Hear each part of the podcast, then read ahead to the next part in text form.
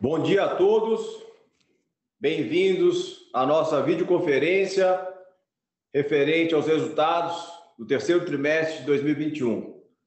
Estão aqui comigo o nosso CFO e diretor de RI, Rafael Sachete, e a nossa gerente de RI, Vicky Machado. Um pouquinho da nossa agenda hoje, tem algumas palavras da minha abertura, a gente vai aprofundar sobre a nossa estratégia digital, os nossos resultados. Vamos falar da base do nosso negócio, são nossas marcas e nossos canais. Vamos também falar do excelente momento da solidez da nossa operação internacional, principalmente nos Estados Unidos. A partir dali, então, o Rafael Sachete vai aprofundar alguns destaques financeiros e abriremos, então, para o momento de Q&A, encerrando com a nossa visão sobre nossos investimentos em ESG. E não iremos falar o anexo do momento de marketing, caso não tenha tempo sobre nossas marcas.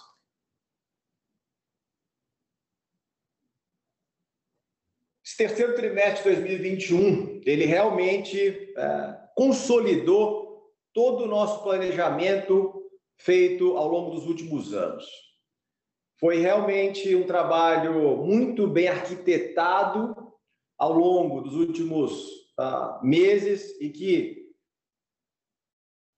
concretizou em um resultado que eu garanto para vocês, ele não é um resultado one-off, porque ele é fruto de algo muito bem semeado, de pilares muito estáveis e que irão então manter essa solidez ao longo de muitos trimestres e muitos anos.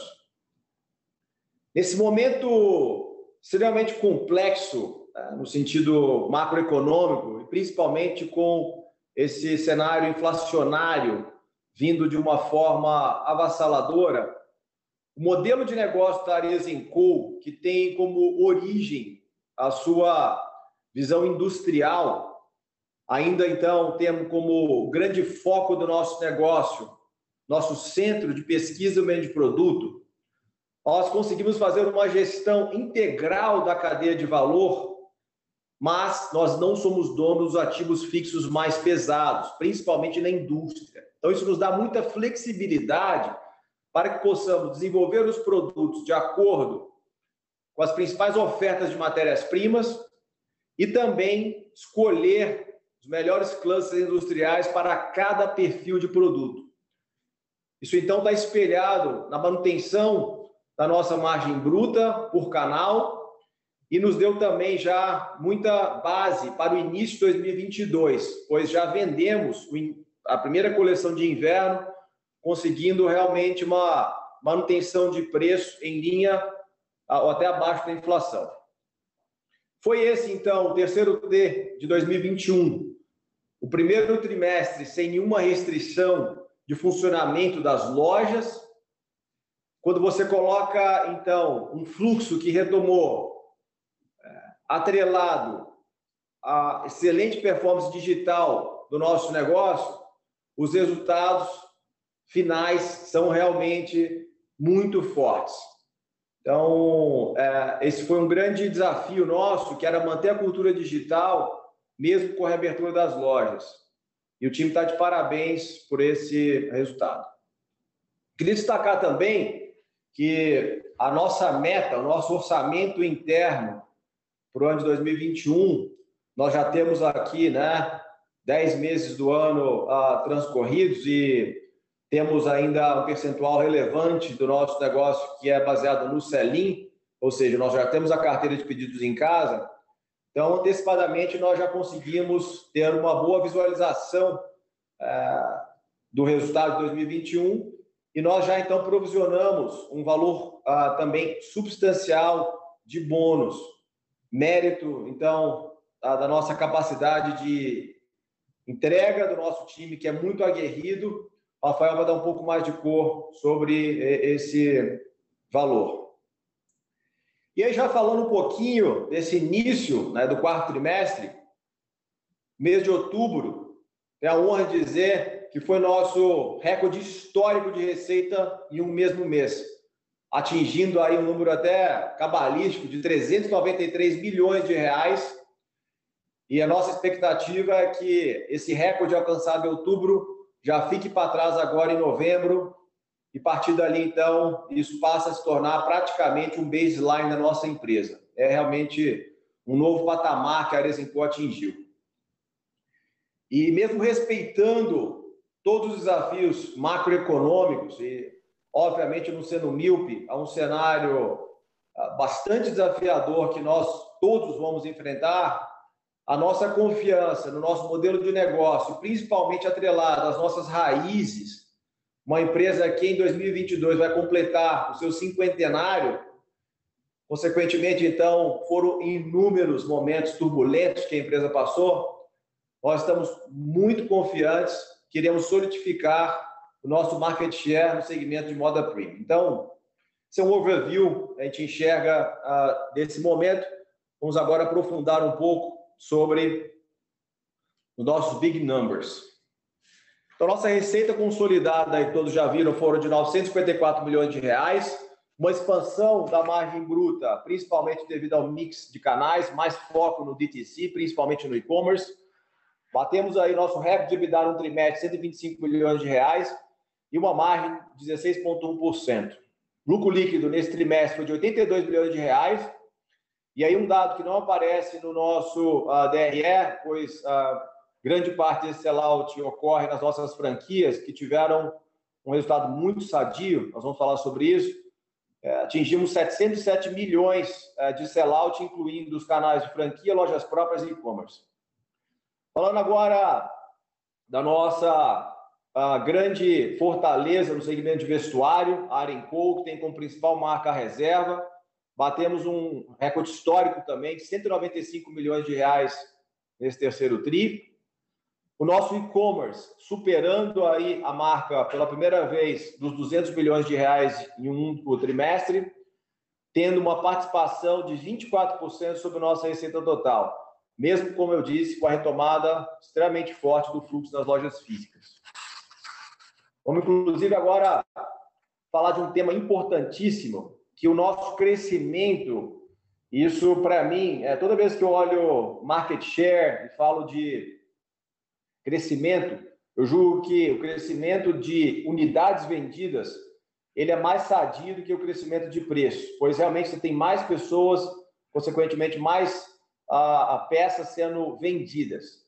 É lógico que se você consegue é, juntar crescimento de peças com o crescimento de preço médio, total da sua receita explode.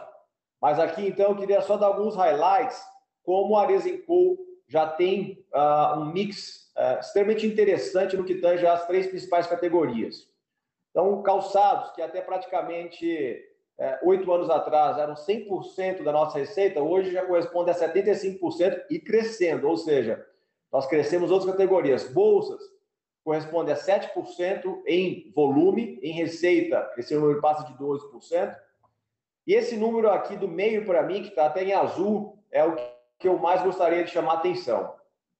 Nesse trimestre, nós já comercializamos mais de um milhão de peças de roupas. Ou seja, uma empresa que há um ano atrás era conhecida por ser líder no segmento de calçados e bolsas para o mercado feminino premium, hoje já pode-se dizer que é também uma empresa de multicategoria.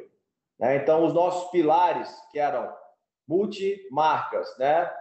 e multicanal, podemos dizer também que hoje já, já somos multicategoria, e quando eu falar sobre o percentual e o crescimento da operação americana, multigeografia.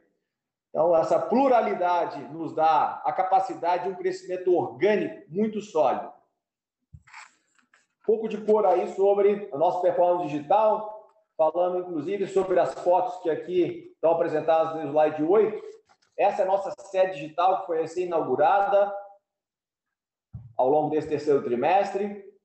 Esse prédio é um prédio histórico na cidade de Campo Bom, ele está lá há mais de 60 anos. Foi a primeira trading de exportação do Vale dos Sinos e nós ocupamos ali, então, desde o ano 2000, tendo ali a nossa primeira grande sede de pesquisa e de produto da marca Areus. E agora, uma mistura da arte, da manufatura, da produção de calçados, à tecnologia de uma forma muito explícita resultando em números uh, muito fortes. Então, o nosso e-commerce, como eu falei, atingiu a marca de 206 milhões de reais, um crescimento muito grande versus 2019, principalmente, mas crescendo também já em cima de uma base uh, muito forte de 2020. Número de tráfego, uh, pensem que são 57 milhões de acessos ao longo uh, desse tempo, desse terceiro trimestre. Crescimento do tráfego versus 2020 não é tanto, mas vocês veem como nós aumentamos então a conversão, pois o tráfego aumentou 1,7% e a receita cresceu 36%. Uma fonte de receita digital muito importante são os nossos apps, que já têm a sua maturidade nas duas principais marcas, Ares e Chutes, tendo nesse trimestre um total de 827 mil novos downloads e, consequentemente, é, gerando um percentual sobre a receita total de 22,5%, o que é muito alto. Os nossos apps realmente, e o, vocês sabem que o custo de venda no app, em relação ao investimento de marketing para conversão, é muito mais baixo. Então, aqui o nosso CAC, quando você já tem o E, ele já ele despenca. Por isso que a nossa rentabilidade é tão alta. Estamos com a operação logística também do nosso uh, B2C online muito forte, tendo um time delivery de 97%. E como eu falei, o crescimento da conversão atingindo 1,3% na média de todas as nossas marcas, todos os nossos canais digitais. Dando continuidade, então, falando sobre o que foi a grande base de sustentação da Arezinco ao longo dos meses mais duros da pandemia, do lockdown, que foi a rápida implementação das nossas ferramentas Omni, que já estavam sendo desenhadas desde 2018. Então, os resultados atingidos em 2020 não é que nós tivemos que correr para recuperar o tempo perdido, foi simplesmente uma necessidade de pegar uma solução que já estava ali pronta na nossa caixa de ferramentas e colocar em prática. E aí, como eu falei no início do call, o maior desafio foi, com a retomada do fluxo, mantemos a cultura da nossa equipe de relacionamento digital e, consequentemente, de vendas não presenciais tão fortes quanto as vendas presenciais. Então, vocês veem esse primeiro dado, que a participação das vendas digitais sobre o total das lojas físicas, 39,5%, ou seja, é realmente muito relevante. Crescemos muito a possibilidade de retiro e entregue na loja, 77% versus o primeiro trimestre desse ano. Aumentamos é, em 207 mil uh, clientes com compras digitais. E aí, então, isso deu um total de 141 milhões de reais nesse trimestre de venda influenciada digital. Falando agora sobre o que é realmente a nova realidade do varejo é que você precisa de relacionar com a cliente, não só através da loja, mas você tem que conhecer toda a informação, todo o histórico e, consequentemente, não depender apenas do fluxo. Essa é a grande premissa e a Desenco, em todas as suas marcas, tem constantemente evoluído muito suas ferramentas de relacionamento com os clientes e os dados aqui, então, demonstram isso. São mais de 3,4 milhões de clientes ativos isso aqui vale destacar que são apenas para as marcas da Arezincool. Os dados da Arezincool estão sendo é, implementados a partir agora desse quarto trimestre. Então, esse número de base ativa nossa como companhia é muito maior. 30,8% dos clientes é, compram no canal online, então vocês veem que realmente é uma cliente Omni, e 11,6% compram em ambos canais. Essas clientes que compram em ambos canais têm é, uma frequência de compra de 128% maior do que as clientes que são apenas ou digitais ou físicas. Então, nós conseguimos também, através das nossas ferramentas CRM, reativar 41% da base de clientes. A gente considera a reativação clientes que não compraram nos últimos 12 meses. Além disso, nós ah, crescemos né, os clientes que são os heavy users, em 33%. São clientes com volume de compra acima de 50 mil reais ano. Isso varia de cada marca, essa é a média do consolidado. E também né, um forte aumento do crescimento da frequência dos clientes, 5,9%. Bom, esses foram os grandes destaques, então, sobre a vendas, as vendas digitais e a omnicanalidade na de Vou agora falar das nossas marcas e nossos canais. Então, nossa marca Arezo, essa marca mãe, completará agora em 2022 seus 50 anos, cada vez mais jovem. É, parabéns à equipe que lidera a Arezo, ah, mantendo toda a sua atratividade, todo o seu frescor, crescendo então nesse trimestre 10% versus 2019.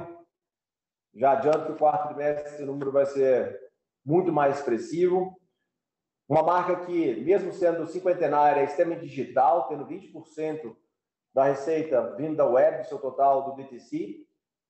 Falando de chutes, então, a marca que hoje pode-se dizer que é uma marca global, pois ela teve nesse trimestre praticamente 35% da sua receita vindo da operação americana. Então, é uma marca uh, que tem um recall de awareness já muito forte no mercado norte-americano, fruto dos nossos 10 anos de operação, que se completarão agora em 2022, né, gerando um crescimento de 43% versus 2019. Uma marca que dispensa dizer da sua digitalização, 40% total da sua venda B2C vindo do e-commerce.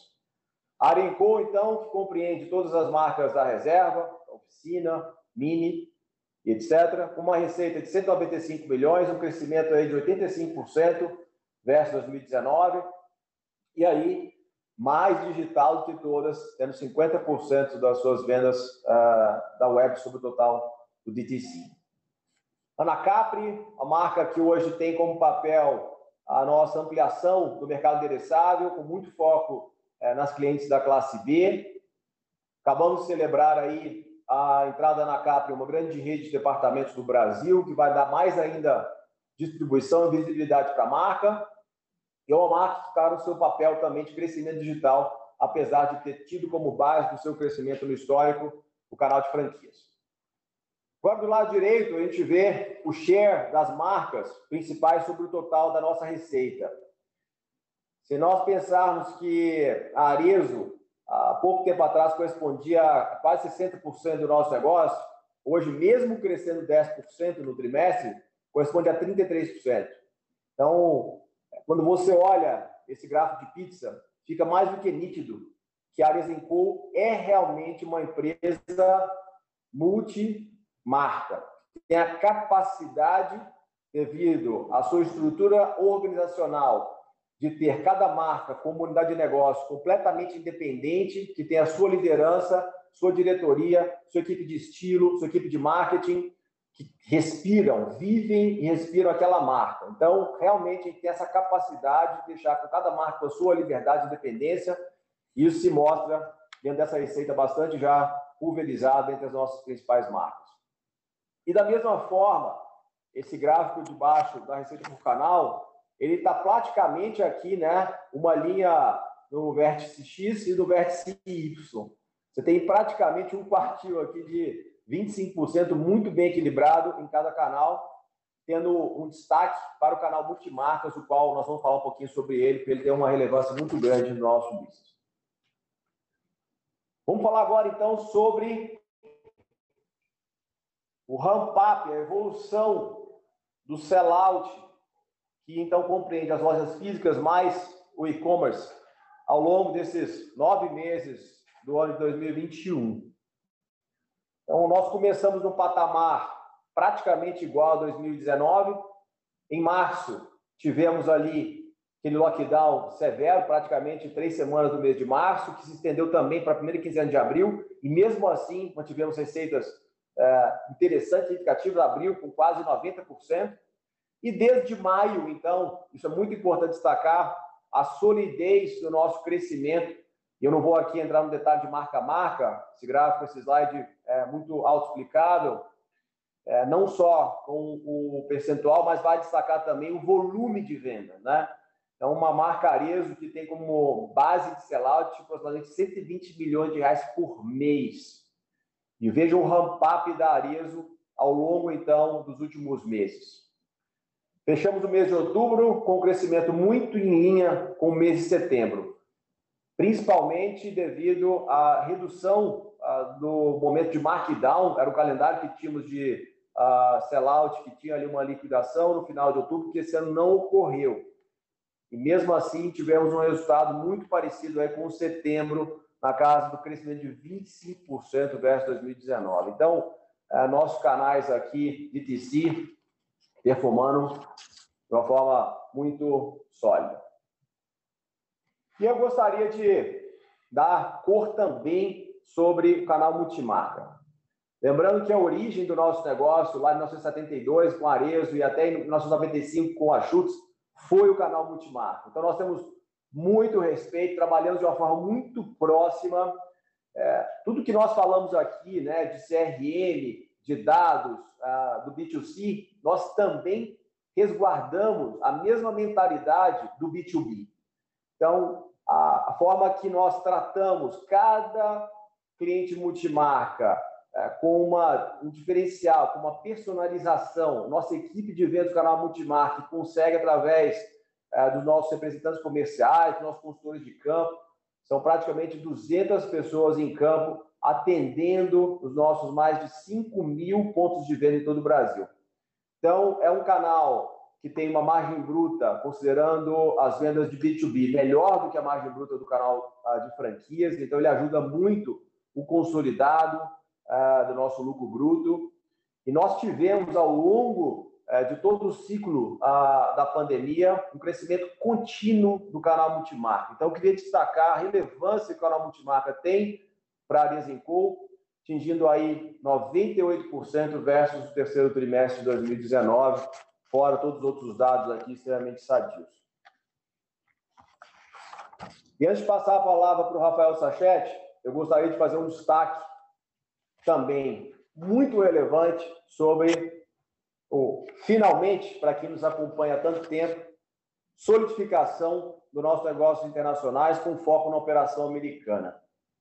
Então, nós tivemos um crescimento de 73%, chegando muito próximo dos 100 milhões de reais nesse trimestre.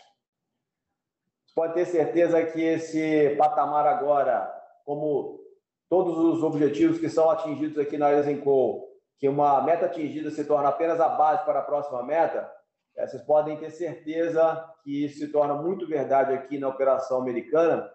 E os dados ah, são muito sadios. Eu queria fazer alguns destaques ah, da nossa operação digital. Então, com crescimento de 344% versus 2019.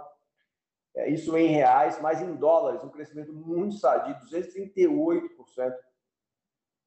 Tivemos, imaginem, no trimestre, 650 mil acessos no site. Então, hoje, já são as duas marcas, Schultz e Alexandre Birma, que tem awareness, que tem recall no mercado americano. Não é algo momentâneo, não é algo construído é, rápido, algo sólido, algo que tem realmente raízes profundas. A taxa de conversão a, da nossa operação, do nosso e-commerce, muito sadia, quase 2%. Crescimento do número de pedidos, 62%, de pares, 52%. Então, realmente, é, temos hoje uma operação digital extremamente sadia, e voltando aqui ao lado esquerdo da página, na última linha, nosso canal, é, que nos dá uma grande base, uma grande solidez do volume de receita, é o nosso canal do wholesale. Então, nós tivemos um crescimento muito forte é, do número de portas, significa o número de lojas que nós atendemos das principais redes, entre elas eu destaco a Nordstrom, a Bloomingdale's, a Saks Fifth Avenue, dentre várias outras, além de vários parceiros que são apenas digitais, uh, tais como a Shopbop, a Revolve e, e dentre outros. Nós tivemos agora, recentemente, nesse mês de outubro, a maior reposição, reorder, de um, uma vez só, vindo da nossa, um pedido de um milhão de dólares de reposição. Então, é, isso mostra que o sell-through, é, o giro dos nossos produtos, está muito sadio. E como o mercado norte-americano trabalha com uma certa antecedência, nós já temos aí todos os pedidos para serem faturados, não só no quarto trimestre, mas também para o primeiro trimestre de 2022.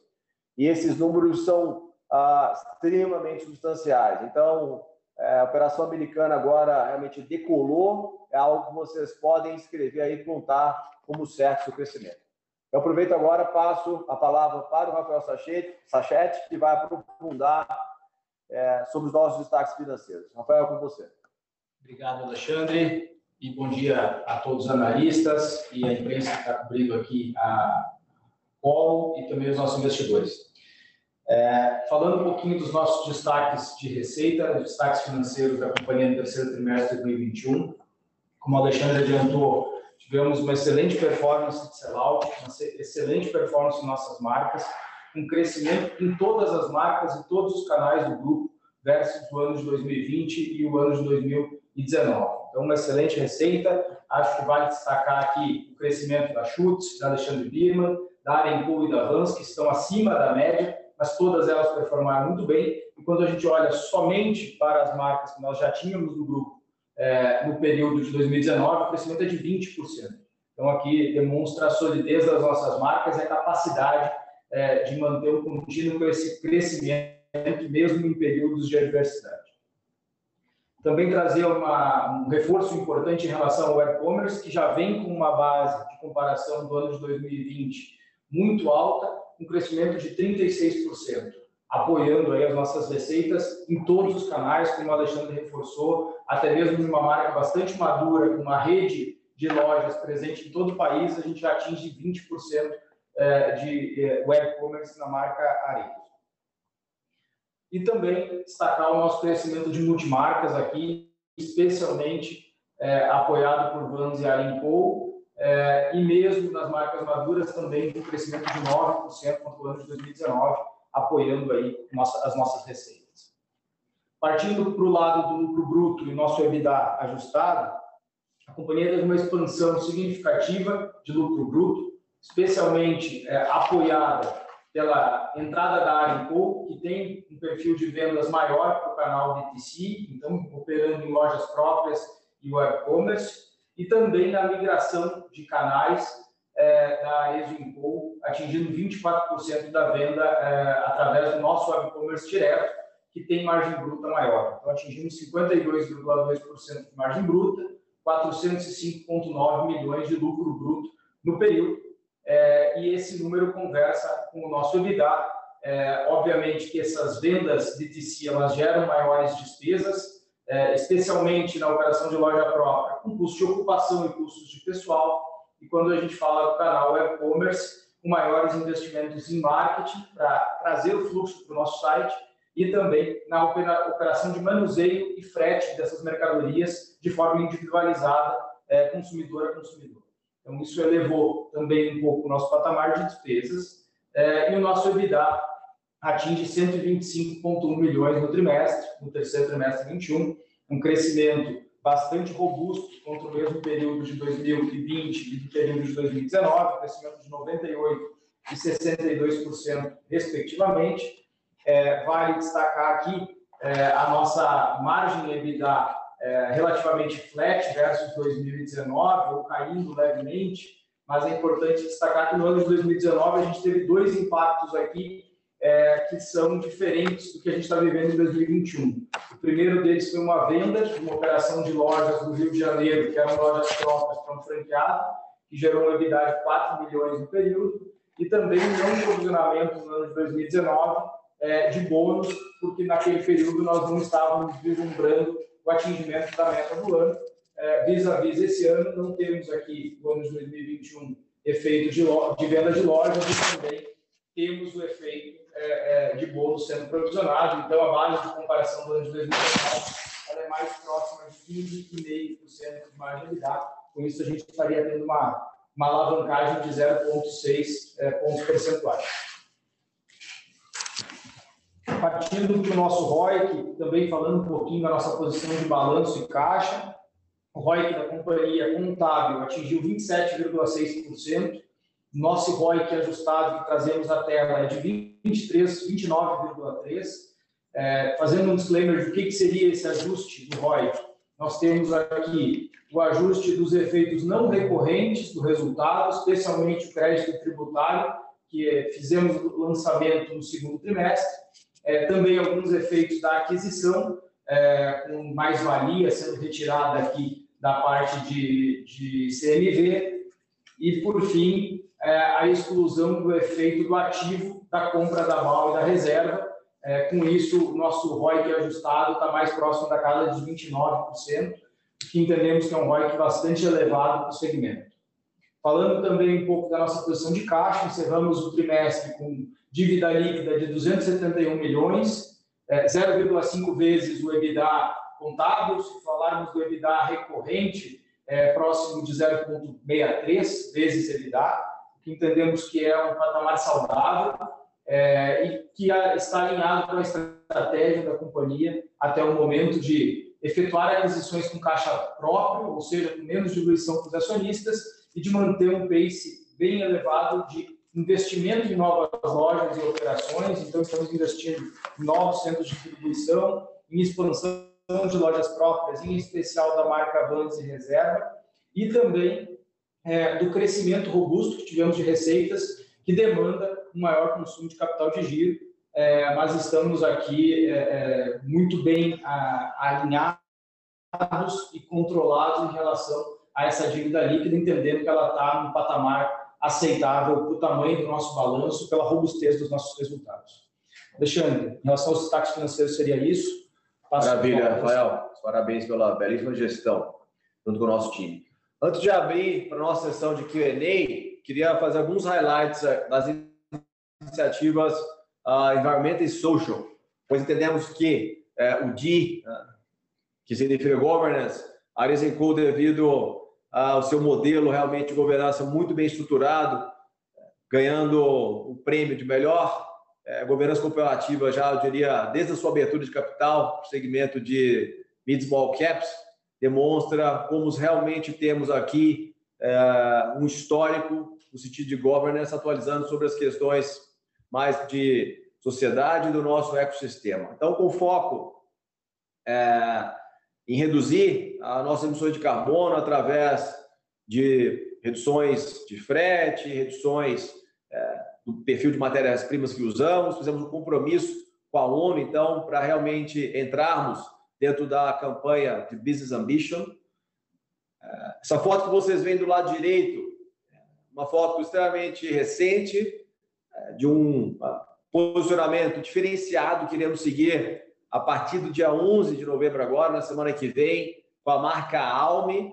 Iremos dar bastante cor sobre todo o investimento feito na criação de apenas cinco produtos. Então, a marca irá se basear em poucos produtos, todos feitos com matérias-primas ah, com redução grande de impacto ambiental, principalmente o seu solado, feito através eh, da cana-de-açúcar, eh, o seu cabedal, feito através, então, de uma lã de merino, eh, uma série de investimentos que serão feitos também na parte digital, e de comunicação da marca Alme, é, que com certeza irá preencher um espaço solo com foco no segmento, então, de ser uma marca praticamente uh, carbon free.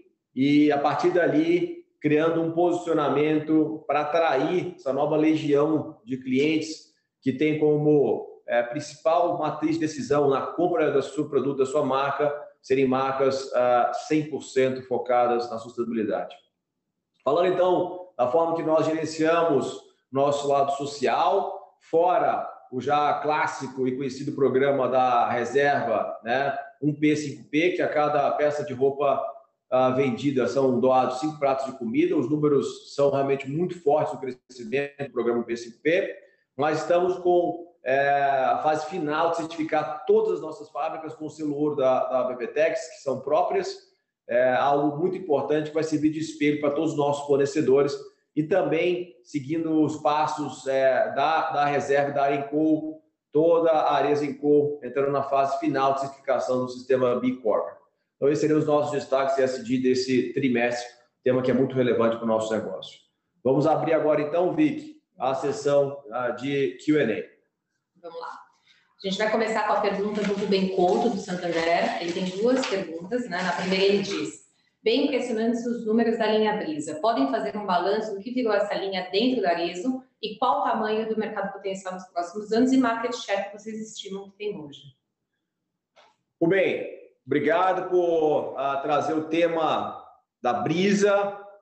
Nós, na nossa apresentação, uh, procuramos destacar outras iniciativas, mas a Areza Co realmente tem uma série uh, de uh, projetos para o nosso crescimento seja das marcas existentes ou de difusões das marcas, que no futuro irão se tornar grandes plataformas de receita.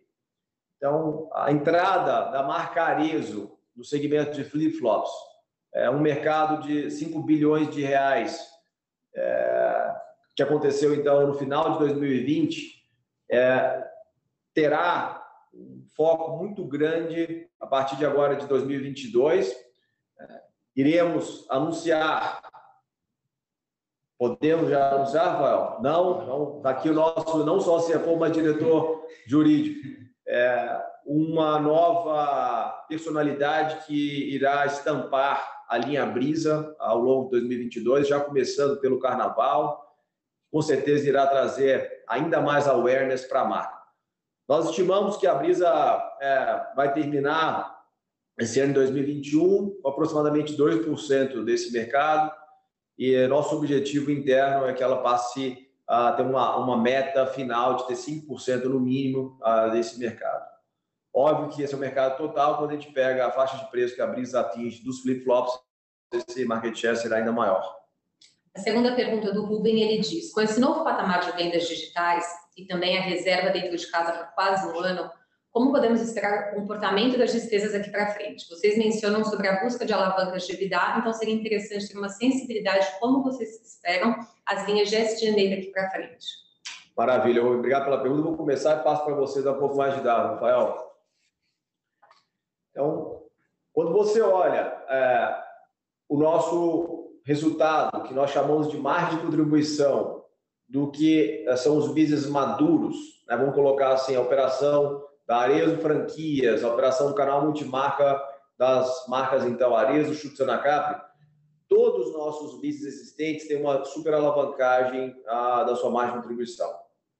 É, então, além de questões ah, exponenciais desse terceiro TRI que o Sachet já explicou e vai dar um pouco mais de cor, é, eu quero dizer que é, temos um, uma capacidade enorme de alavancar nosso EBITDA é, rapidamente. Entretanto, isso talvez seria em detrimento de não investirmos em iniciativas tais como a sua primeira pergunta, Rubem, que foi a Brisa, que elas sempre começam, é lógico, né, dentro da famosa curva J de investimento. Então, quando você cria, seja um segmento de produto para uma marca existente, ou um canal de distribuição novo para uma marca existente, ou uma geografia nova para uma marca existente, é, ou uma marca nova, é, você tem, em primeiro momento, é, despesas que são 100% discricionárias, ou seja, são decisões nossas de investir ah, nesses novos ah, pipelines de crescimento futuro. E isso, no começo, ah, afeta o consolidado da nossa margem de EBITDA. Mas pode ter certeza que a Arezzo poderia facilmente entregar é, de um trimestre para o outro 20% de margem de EBITDA, que é o nosso objetivo interno, mesmo tendo sempre a continuidade de desenvolver, criar, inovar é, o nosso core business. Perfeito, Alexandre. Acho que só em complemento, né, trazer um pouco de cor a quantidade de projetos que a gente está falando. A gente tem Brisa, a gente tem Bambini, mais Shoes e Chutes Vestuário, que a gente pode dizer que são é, projetos ainda embrionários, que estão começando a gerar suas receitas, mas já tem uma estrutura é, dentro da operação americana, apesar de ter um resultado de EBITDA muito positivo, ainda tem uma margem de EBITDA menor do que a operação Brasil. Eu ia falar sobre isso. Temos aí também a operação americana, que tem ainda uma, né, já tem receitas importantes, quase 100 milhões no trimestre, mas que ainda não tem é, pé de igualdade com a, com a nossa margem de EBITDA das, das operações maduras de Brasil, mas que a gente acredita que é, em breve a gente já vai atingir esse nível de maturidade, vai depender muito também dos nossos investimentos, como o senhor disse não fosse o investimento para crescer rápido, a gente poderia já estar com uma margem de vida melhor. E ainda temos duas marcas que ainda estão rampando, são marcas que não são novas, Fiverr e Alme, mas que estão rampando e que ainda não trazem a margem de vida que a gente tem nas marcas maduras. Pode destacar nesse trimestre também o volume que a gente teve de provisionamentos já Perfeito. para bônus por 2021, Perfeito. diferentemente de 2019. Isso, base de comparação são 10 milhões de reais é, contra 2019, então um volume substancial do trimestre tamanho do nosso resultado. E acho que também dando uma mensagem importante em relação aos custos da gestão, custo de operação, a companhia sempre foi muito diligente em relação a esses custos e muito atenta à gestão desse custo para que ele gere alavancagem de EBITDA quando a gente compara com a nossa receita e o crescimento do lucro bruto.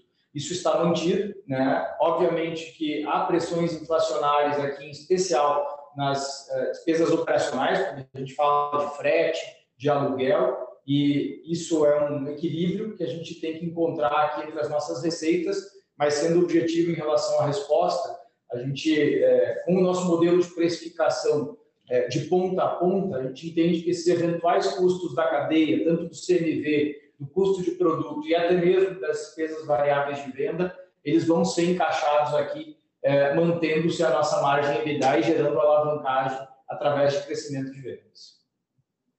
Certo.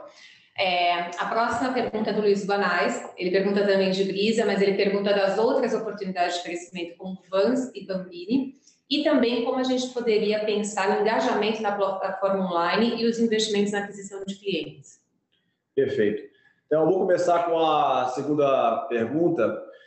Nós temos é, um baixíssimo investimento para aquisição de novos clientes devido aos nossos grandes investimentos mais amplos do que tange a brand awareness.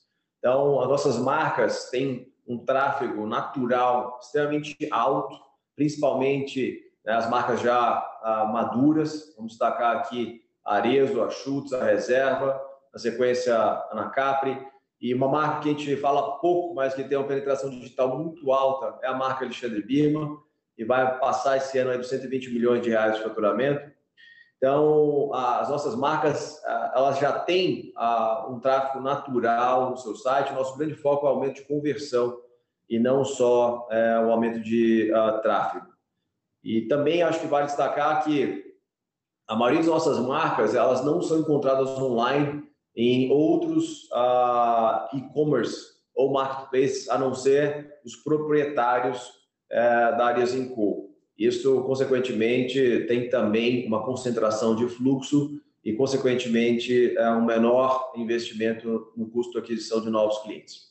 Falando agora sobre é, as iniciativas que você mencionou, Luiz, eu vou destacar aqui a marca a Vans, que ela tem é, realmente tido resultados surpreendentes e quando você analisa o total da Resenco, ela já corresponde a 13% do nosso total. Entretanto, é uma operação muito recente. Né? Nós assumimos em 2020, é, então foi praticamente nesses 18 meses aí, foram quase 12 de pandemia. Então, é algo ah, que a partir de agora o seu crescimento vai ser ainda maior. Queria dar um exemplo específico. Nós inauguramos em setembro a maior flagship da Vans da América do Sul. É, ela fica localizada na Avenida Paulista, no Conjunto Nacional, né, um ponto emblemático aí do coração de São Paulo. Para vocês terem uma ideia, a loja tinha uma meta ambiciosa de um milhão de reais de faturamento no primeiro mês. Ela vendeu no primeiro mês 1,3 milhões. Aí, né, todo o time já preocupado com a meta de outubro, é, colocou a meta de novo de um milhão, que está muito acima do que seria a base para o retorno do investimento em patamares sadios. É, achando que era um efeito mais ali da novidade, etc. É. Resultado de outubro dessa loja, 1,4 milhões de reais. Então, a loja, em dois meses, já gerou mais de 800 mil reais de EBITDA é, e ela teve um investimento de capex de um milhão e meio de reais. Então, só dando um pouco de cor aqui do que, que pode ser a marca Vans. É uma marca que está debaixo da liderança uh, do que são as New Business Developments que o Rafael Sachete uh, lidera. No caso específico da Vans, tem como diretora a Mariana Sassax. Eu vou convidar o Rafael para falar um pouco mais de Vans, porque a gente realmente uh, tem aí uma capacidade enorme. Eu mencionei aqui um exemplo específico da Paulista. Portanto, a Vans é uma marca multicanal. O Rafael pode dar um pouco mais de cor sobre ela. Perfeito, Alexandre. É, acho que falando de crescimento, a gente está falando de um crescimento de 61% no trimestre comparado com o ano passado, e a marca tende a manter esse pace até o final do ano. É, e para o ano que vem a gente já enxerga uma receita aí mais próxima de 450 a meio bilhão de reais, 450 milhões a meio bilhão de reais de receita, é, e um potencial é, é nítido aqui em pipeline para os próximos 3 a 4 anos de chegar em 700 milhões de receita bruta, com muita oportunidade de expansão. Nós ainda estamos em plena expansão do número de lojas e com uma visão muito nítida de que é complementar o canal de multimarca, que a marca já opera muito bem, o canal de e-commerce e canal da loja própria. Em todas as praças que nós estamos abrindo novas lojas, a marca vem performando ainda melhor. Então, abrimos nesse trimestre Brasília, abrimos Balneário Camboriú, Florianópolis, no trimestre passado Porto Alegre, em todas as praças onde a gente está abrindo novas lojas, a marca está performando ainda melhor, que demonstra aí um grande engajamento dos clientes, a experiência de viver, a experiência de loja e a ampliação é, do mix de portfólio de consumo. Né? A marca é muito vista como uma marca de tênis, mas ela tem um mix muito completo de vestuário, acessórios, bonés, carteiras, e esses itens estão começando a girar muito mais é, no momento que o cliente participa da experiência de vida da marca através da loja física. É, Queria aproveitar e fazer um gancho aqui, pessoal. A marca Vans é, é a única e foi a primeira marca que nós licenciamos.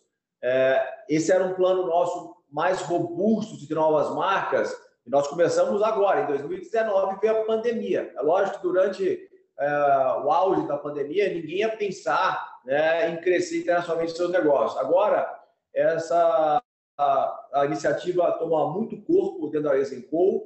Então, da mesma forma que nós temos a Arenco com foco é, nas marcas de vestuário, nós temos o nosso braço de a, licenciamento, que hoje tem apenas a marca Vans, mas que está muito preparada na metodologia, a forma que nós relacionamos desde o começo com a PF, é, implementando, então, é, todos os guidelines de marca, todos os critérios de distribuição, e alavancando o crescimento, tem sido referência e nós temos sido realmente procurados por grandes marcas globais que pretendem ou mudar seu perfil de operação no Brasil ou entrar é, no mercado brasileiro. Então, esse é realmente um diferencial que nós temos, além né, das nossas marcas tradicionais de calçados e bolsas femininas, além das marcas da Arenco, temos a questão aí do licenciamento, que ele vai passar a tomar mais corpo dentro da nossa matriz. Só para terminar aqui, Luiz, falando de Bambini.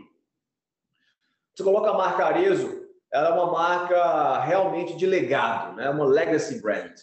E ela foi focada durante seus de 50 anos em calçados e bolsas femininos, e uma marca que passou de geração para geração ao longo dessas décadas. Então, o calçado infantil sempre foi é, algo que era demandado naturalmente né, pelas mães que se tornaram depois, é, pelas filhas se tornaram mães e que tiveram aí filhas e uma realmente ciclo geracional e que essa entrada no ano 2021 nesse segmento vem como um teste, veio como um teste ali durante o Dia das Mães. O resultado foi excepcional. Tivemos depois a volta às aulas em agosto, tivemos o Dia das Crianças agora em outubro. Então, temos a distribuição muito forte no segmento multimarca e pretendemos tornar um player relevante, um mercado muito interessante. Ele é praticamente 25, 30% do mercado feminino. Certo. A próxima pergunta é da Helena, do Itaú. Ela pergunta sobre a marca Schutz. Né? Pergunta se a boa performance está atrelada ao momento que o consumidor tem buscado marcas mais lifestyle com maior conexão. Perfeito. Tudo bem, Helena? É, marca Schutz tem é, todo respeito a todas as nossas marcas, um lugar especial aqui do lado esquerdo do peito, né? Uma marca que eu tive é, a felicidade de poder criar quando eu tinha apenas 18 anos de idade. Então, é, foi a primeira marca depois da Arezo que naquela ocasião já tinha mais de seus 20 anos de marca. E a Schutz, ao longo ah, dos seus 26 anos é, de existência, conseguiu é, gerar uma legião de clientes que são muito fiéis. Internamente, elas são chamadas de Schutz Lovers, uma marca que tem é, uma naturalidade na sua comunicação. Quando você fala de lifestyle, a marca ela transmite uma sensação é, boa para as mulheres que usam chutes. É uma marca é, muito feminina na sua essência, que soube ao longo é, de um momento que antes da pandemia já tinha é, mudado um pouco o comportamento da mulher para o segmento casual, então o segmento a linha de tênis uh, se tornou um must-have guarda-roupa da mulher, e a Schutz, mesmo tendo como origem, é, como eu falei, o lado mais feminino, de saltos altos, ela conseguiu migrar para o tênis. É, durante a pandemia, então, as linhas home, as linhas de, de, de, de tênis cresceram muito, mas agora, nos últimos meses, acho que todo mundo está vendo isso, a retomada dos eventos, dos casamentos, das, das festas, né? É, o encerramento aí praticamente das restrições de uh, convívio uh, que nós temos como sociedade, e a Schutz vem com tudo. Ela é o desejo, ela, ela exemplifica essa mulher que quer voltar a brilhar, que quer voltar nos eventos, papai. Então, ela estava tá, preparada ali e o resultado, assim, em outubro, imagina, quase 45% de same-store sale. E aí nós estamos preparando né, é, já desde março desse ano 2021 o grande momento de concretização da Chute com Marte Lifestyle, será a sua entrada no segmento de vestuário, que vai ocorrer a partir de março, através então da inauguração de uma grande flagship, é, de algumas lojas satélites e da venda no e-commerce. Ela não será distribuída no multimarca nesse primeiro momento, mas já está causando muito desejo. Então, é isso que a gente tem para falar de chutes, com foco no mercado brasileiro. Né? Como eu falei na nossa apresentação, a Chutes teve nesse trimestre aproximadamente 35% da sua receita vindo do mercado americano. Então, é uma marca hoje com penetração é, internacional, além de ser distribuída em mais de 40 países.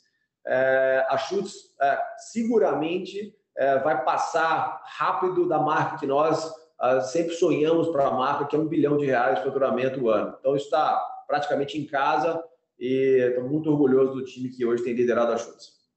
Helena pergunta também sobre BAL, Alexandre. Como tem sido o processo de integração e quais os principais aprendizados até agora e como esse case fortalece ainda mais a avenida de novos M&As para a empresa? Perfeito. Então, a BAL foi o nosso primeiro M&A dentro uh, do guarda-chuva da Arenco, sob a liderança ah, do nosso sócio e grande parceiro Rony Meisler. É, desde o dia que ele sentou aqui é, na cadeira da Arezencourt, ele trouxe o tema da é, uma, uma marca que eu até naquele momento não conhecia, porque era uma marca muito nichada no Gen Z, né, com realmente é, um nível de uh, loyalty muito grande, essa é, geração que está transformando aí o mundo ah, sobre ah, vários sentidos. E aí, então, nós concretizamos muito rápido a integração ah, da BAL. Vale dizer que por trás da BAL tem os irmãos ah, Lucas e Bruno Carr, que são fundadores da marca e que têm total liberdade para ah, tocar a marca. E aí a estrutura é muito focalizada na gestão do Rony, implementando é, todo o perfil e a forma que ele lidera as marcas da reserva. O que a gente já fez rápido aí na BAL? Nós conseguimos migrar o centro de distribuição para uma área muito mais uh, ampla, uma capacidade logística uh, muito uh, maior. Isso já está gerando resultados excelentes de venda. Eu vi, uh, coincidentemente, hoje de manhã, eu chequei as vendas de ontem, a gente vendeu 500 mil reais ontem, então foi já um dia bem forte. Aí a BAL tem no mês de novembro é o seu maior mês uh, do ano, como a maioria das marcas uh, que são 100% digitais. E a Bal agora, ainda esse ano, inaugurará a sua Temple Store, sendo a primeira experiência física que a marca vai ter com os seus clientes. Iremos também entrar no segmento de shoes, agora com uma linha bastante é, restrita, alguns poucos modelos, um drop, e que com certeza, tal como a reserva, que hoje já tem 20% da sua receita vindo de calçados, teve um crescimento, a gente não falou isso no total, mas ela cresceu quatro vezes o que a reserva vendia em calçados, a BAL também terá a sua linha de shoes. E aí, dentro do que foi o, a sua colocação, é, a BAL foi realmente é, já a nossa. Se a reserva foi fruto do nosso primeiro movimento é, inorgânico, além da Vans, a BAL é já praticamente fruto do fruto. Né? E essa é a nossa ideia, de cascatear e conseguir aí criar esse nosso grande ecossistema que está numa fase muito boa de estruturação, que é atrelado a tudo que nós já mencionamos aqui, não só a nossa apresentação, mas respondendo algumas das perguntas que já foram feitas aos nossos crescimentos é, é, de projetos orgânicos, é, a Arezinco tem realmente uma condição de atravessar qualquer cenário macroeconômico e entregar resultados muito sólidos uh, no longo prazo. Certo. A próxima pergunta é do CIT, do João Soares. Ele fala que chama muito atenção a performance da reserva no trimestre e gostaria de entender quais foram os principais drivers que traz essa performance e como estão vendo a marca para o final do ano. Ele também pergunta sobre o crescimento potencial de longo prazo das marcas orgânicas. Perfeito. Obrigado, João. Reserva realmente é uma explosão, é algo que nós não tínhamos dúvida, não foi uma surpresa para a gente. Nós sempre acreditamos muito no que é, em primeiro lugar, a liderança, e aqui é personificada não só pelo Rony, mas ah, pelos seus sócios, ah, Nandão e Jaime, e todo o time de notáveis e toda a equipe da reserva, que tem uma cultura muito diferenciada, Além disso, a marca, que nós sabíamos que tinha um altíssimo grau de desejo. Então, o que a gente fez de diferente para exponenciar esse crescimento? Primeiro, implementamos um ciclo de coleções com lançamentos mensais. Então, esse ciclo de coleção não é só apenas os produtos, não só apenas os produtos, é toda a amarração 360 que a Arezzo nas suas marcas legado, tem uma maestria em executar, no qual então conta uma campanha, uma estratégia de comunicação e marketing com material do ponto de venda, que também tem ali o seu processo de selling, que já nasce no selling toda essa amarração. Então a reserva iniciou em fevereiro com a primeira coleção mensal, que foi ali no carnaval, junto com a Mangueira, e desde fevereiro, todos os meses, tem a sua coleção mensal. Isso aumentou muito a recorrência de um mercado masculino, que geralmente compra poucas vezes no ano.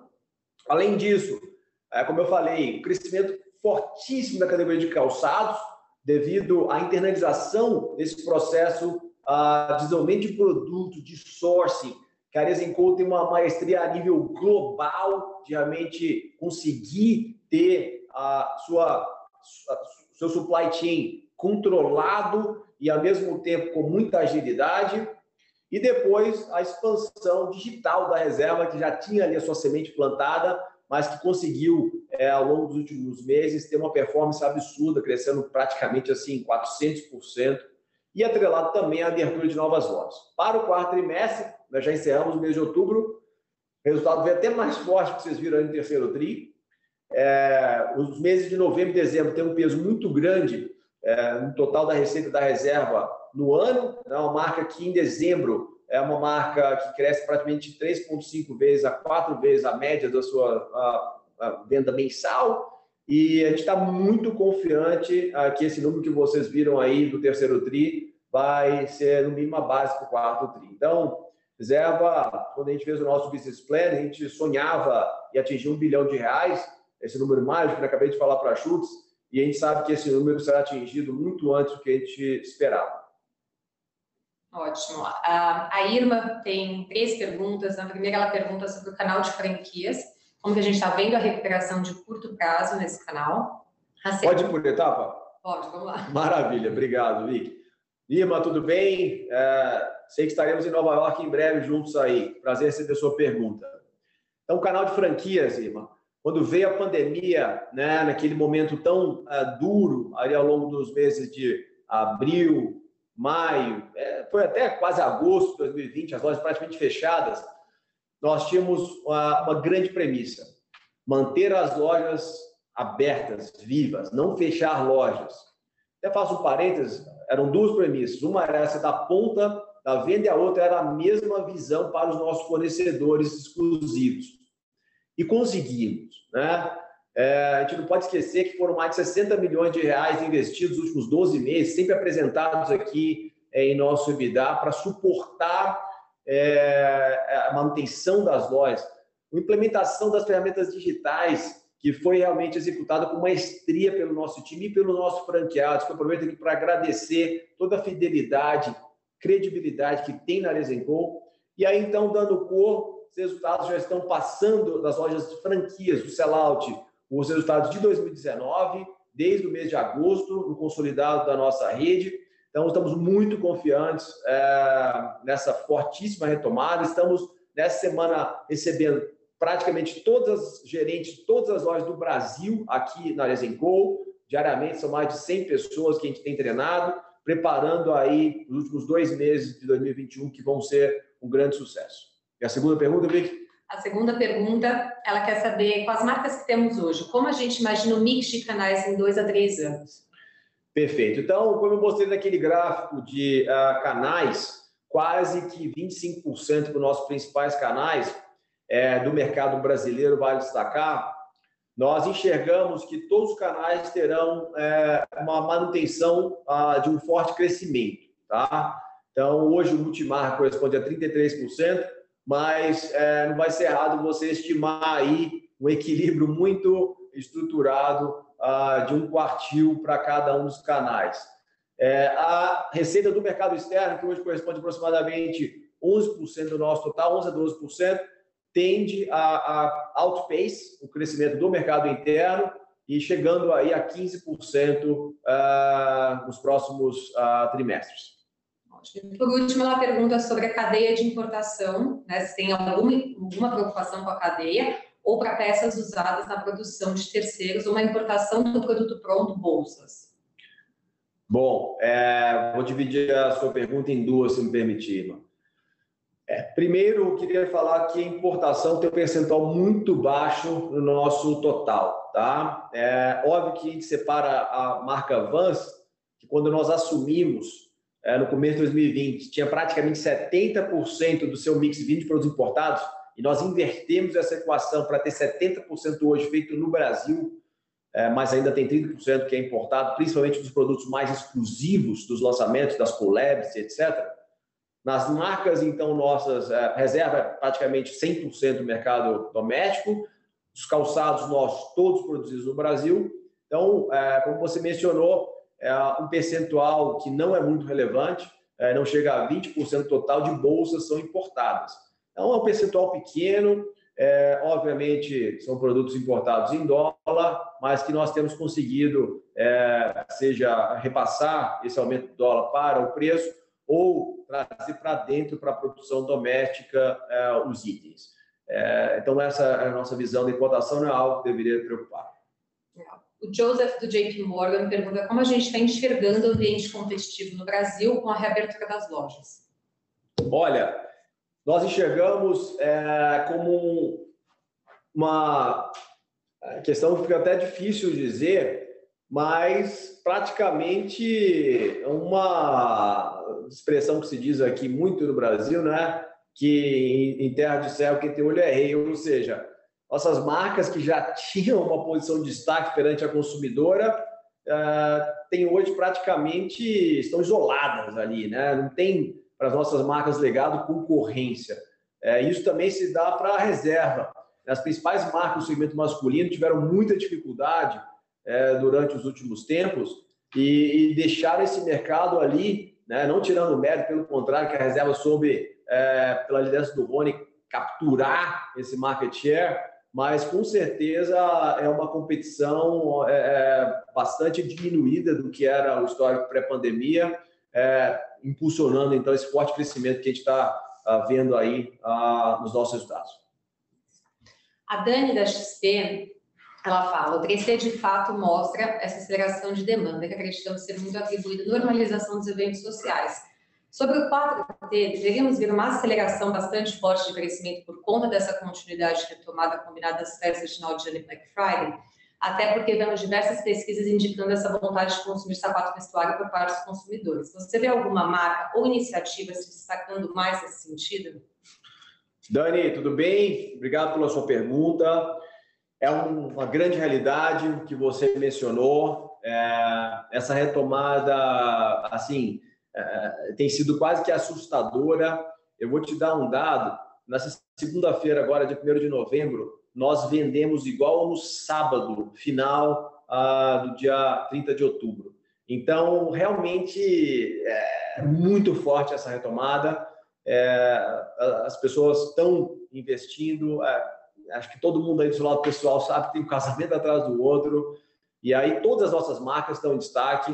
A gente já encerramos aí, né, um trimestre, perdão, um mês do quarto trimestre e os resultados é, foram muito fortes no mês de outubro, como eu mencionei, batemos aí nosso recorde de receita de um mês só, atingindo em um único mês 393 milhões de reais. Então, esperamos aí que novembro e dezembro é, consolide essa trajetória, terminando 2021 realmente com resultados é, surpreendentes para a área Zinco. Aí vou juntar a pergunta da Dani com algumas outras que, que eu tive aqui, né? é, não tem como comentar sobre as notícias relacionadas a uma eventual combinação com o Grupo Som. Como é a cabeça de vocês em relação a movimentos maiores, mais transformacionais e uma diluição de participação dos controladores dentro de uma eventual nova companhia? Perfeito. É, obrigado pela pergunta. Aqui é geral, né? Como você mencionou, Vicky, eu não consigo endereçar meu agradecimento a uma pessoa única. É, como nós apresentamos ao longo desse call, temos dentro da Aresenco, isso não se traduz apenas nesse momento do ano 2021, isso é um legado que carregamos desde a nossa fundação, que ocorreu na criação da Arezo pelo meu pai em 1972, um foco muito grande na solidez do nosso crescimento. Então, é um crescimento constante, saudável, sólido, com foco no longo prazo. Tanto é que o nosso mantra interno, acho que vários de vocês já ouviram, é, nós dizemos rumo a 2154. Esse número emblemático, meu pai então trouxe para dentro da Arezo, ali no auge do plano Collor, numa crise que né, todos nós aí, os que são mais velhos um pouco, vivenciaram, e ele nasceu em 1954. Então ele colocou, vai ser um pouco difícil Deus estar vivo aqui em 2154, mas Arezo tem que estar vivo. Vamos para cima, vamos fazer acontecer, vamos transformar esse negócio. E aí que veio então o modelo de franquia, aí que veio o fechamento da fábrica em Belo Horizonte, a criação desse modelo único, com foco na verticalização do P&D, mas fazendo o outsourcing da produção e por aí vai. Então, a nossa visão é sempre é, de um crescimento sólido e estruturado. Desde 2019, nós iniciamos essa nova avenida, que foi extremamente complementar ao nosso crescimento, que foi a entrada da marca Vans no nosso portfólio. E em 2020, a entrada da marca reserva, na sequência o business de economia circular, que é a Troc, a marca Digital Native Brand, com foco então na Gen Z, que é a BAL, é, a criação praticamente do zero da MyShoes, para o segmento aí mais ligado à classe B, e por aí vai. Então, nós estamos muito preparados para questões de crescimento inorgânico, sejam elas através é, de, uma, de um investimento com o nosso próprio caixa, como o Rafael mencionou, ou seja através de uma diluição, independentemente se ela vai ser é, através, então, é, de uma oferta de ações ou de uma incorporação. Nosso grande foco é o crescimento orgânico, mas a empresa tem é, como objetivo tomar as atitudes do que é o melhor para a empresa, com foco no longo prazo. Então, é, conforme foi é, listado nosso fato relevante ontem, nós temos aí é, uma série uh, de uh, interações com todas as empresas que vocês podem imaginar, uh, de pequeno porte, de grande porte, e o, o, nosso grande foco é gerar oportunidades que sejam accretive, que tenham a racionalidade das pessoas, dos valores, que nos levam aí realmente, que nos levarão a 2154. Vou unir aqui duas perguntas, a do Richard e do Joseph, sobre estratégia de expansão no vestuário feminino. O Richard pergunta sobre a marca feminina da reserva, quais são os primeiros passos que a gente já tomou, e o Joseph pergunta sobre a Schutz, se a gente tem mais detalhes da expansão. Perfeito. Então, vocês colocam o tamanho do mercado ah, combinado de vestuário e calçados, é, o somatório do vestuário masculino com calçado feminino e bolsas, é praticamente 50% do todo. Então, nós já temos aí um grande mercado endereçável dentro de casa, com oportunidades constantes de ganho de market share. Óbvio que o vestuário feminino, então, vai adicionar é, uma nova avenida de crescimento à nossa empresa. Nós temos para penetrar nesse segmento é, duas avenidas clássicas. A primeira, então, é inorgânica e uma busca constante é, do que vem a preencher da melhor forma, dentro dos atributos que eu mencionei na pergunta anterior, que é uma geração de valor é, perene para os nossos acionistas, e também o que está mais dentro de nossas mãos, apesar de ser uma transformação, que é a difusão de marcas existentes para o segmento de vestuário feminino. Então, é muito interessante nós analisarmos esses dois cases, né? Vamos começar com a marca, então, Schutz, que será algo inédito, né? A gente se surpreende um pouco quando a gente fala de ineditismo, mas fazer algo inédito é algo que nunca foi feito, ou seja, que é feito pela primeira vez. E a marca Schutz será a primeira marca do Brasil que irá migrar de uma marca de calçados e bolsos para uma marca de full look. Então, esse investimento ele aparece aí no nosso DRE em forma de despesas, cada vez mais, quando vai se aproximando do período do lançamento, que será agora em março de 2022. É uma marca com uma amplitude e uma fidelização. Vamos colocar é, um dado simples assim de entender qual a envergadura da marca Chute, sendo só de calçados e bolsas, com praticamente 5 milhões de followers no Instagram. Então, vocês imaginam o que é a capacidade dessa marca de se tornar uma grande powerhouse do vestuário feminino. Contratamos uma equipe exclusiva, é, criamos um ateliê com toda a prototipagem interna e os primeiros protótipos estão prontos. A coleção está incrível, vai ser um grande sucesso de lançamento, queremos realmente investir bastante. E a marca reserva, então, será também algo que aí não é tão inédito assim, já aconteceu, apesar de não ser tão frequente, de marcas que nasceram no masculino se transformarem em marca é, de a Fuluga. Aqui no Brasil tem alguns cases emblemáticos e a marca reserva irá seguir então a trajetória é, pegando todos os aprendizados dessas marcas que nós nos espelhamos, os que, as coisas que deram certo as que não deram certo.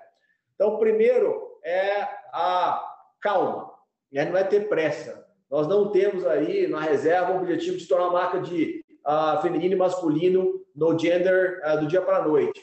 Então, nós vamos fazer drops. Já começamos de uma forma indireta com a camiseta simples, né? que além de trazer esse público no gender, ela trouxe um sistema único de venda que é através de subscription, que você cria a lealdade, aumenta ali a recorrência de compra desses clientes. Já foram mais de 20 mil uh, camisetas vendidas nesse sistema, quase 7 mil assinaturas.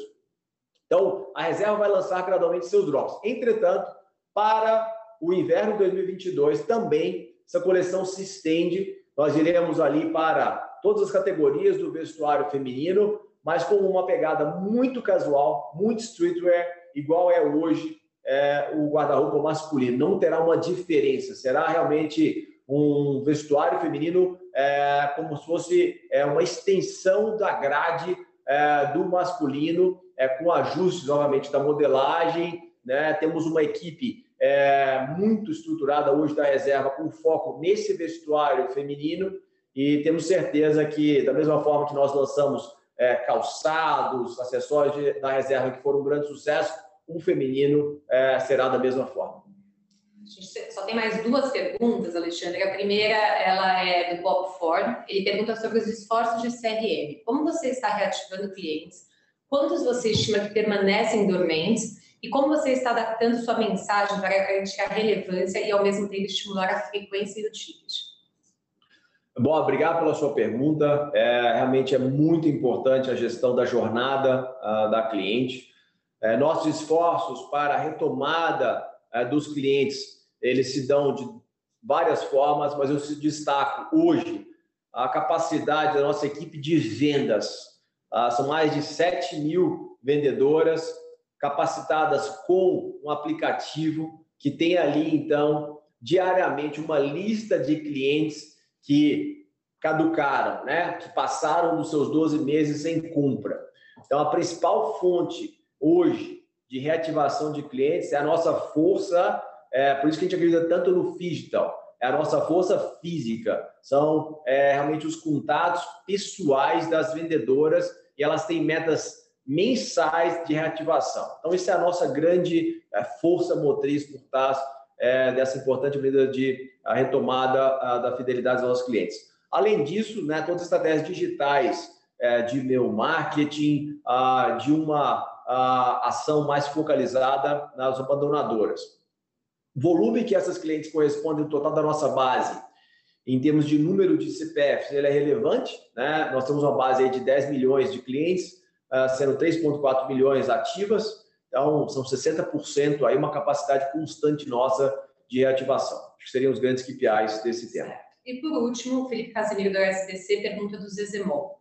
Algum update em termos de integração das marcas novas, reserva, por exemplo, dentro deste marketing interno e algum update na evolução da estratégia do Zezemol? Perfeito. Obrigado, Felipe, pela pergunta. O Zemol foi uma iniciativa muito importante que a Arezenco fez durante a pandemia para procurar aumentar a sua distribuição nos canais digitais. Criamos um app para reunir todas as marcas proprietárias que tem uma experiência de compra muito facilitada. Estamos muito confiantes nas soluções que estamos oferecendo para os nossos clientes, não só na comodidade de compra e custo de frete, mas principalmente através de programas de fidelização, que nós estamos é, exclusivamente lançando através do app do Zezemol, que realmente tem uma experiência muito forte. As marcas é, 3P é algo que nós testamos ao longo ah, desse período, mas o nosso grande foco são das marcas 1P, tá? Então essas são as grandes ah, a diretriz aí do Zezemol. Temos uma equipe dentro do Zezé Hub que eu mostrei para vocês, a nossa área digital, tocando exclusivamente esse investimento. Com isso a gente encerra a perder, Alexandre. Perfeito. Eu ah, acho que nós passamos já a nossa uma hora de call. Fica aí é, o nosso agradecimento. Estão disponíveis as apresentações com as atualizações mais recentes da estratégia de cada uma de nossas marcas. E eu aproveito aqui para enfatizar o nosso convite para participarem do nosso Investors Day, que acontecerá no dia 25 de novembro, uma quinta-feira. Estamos preparando realmente a casa para recebê-los presencialmente. Tínhamos a ideia inicial de fazermos na nova sede da reserva, entretanto, ela tem uma capacidade no auditório para apenas 60 pessoas quando nós abrimos aí, já temos mais de 200 pessoas ah, inscritas para participar. Tivemos então que transferir para a nossa sede aqui é, em São Paulo. Aguardamos todos. Será um prazer revê-los, aqueles que ainda não tivemos a oportunidade de ver presencialmente e poder atualizar sobre nossa estratégia e os nossos resultados, apresentando todo o nosso time que dedica a sua vida com tanto amor e paixão à construção do nosso futuro rumo a 2154. Muito obrigado e bora para cima. Vamos que vamos. Valeu, Silvio.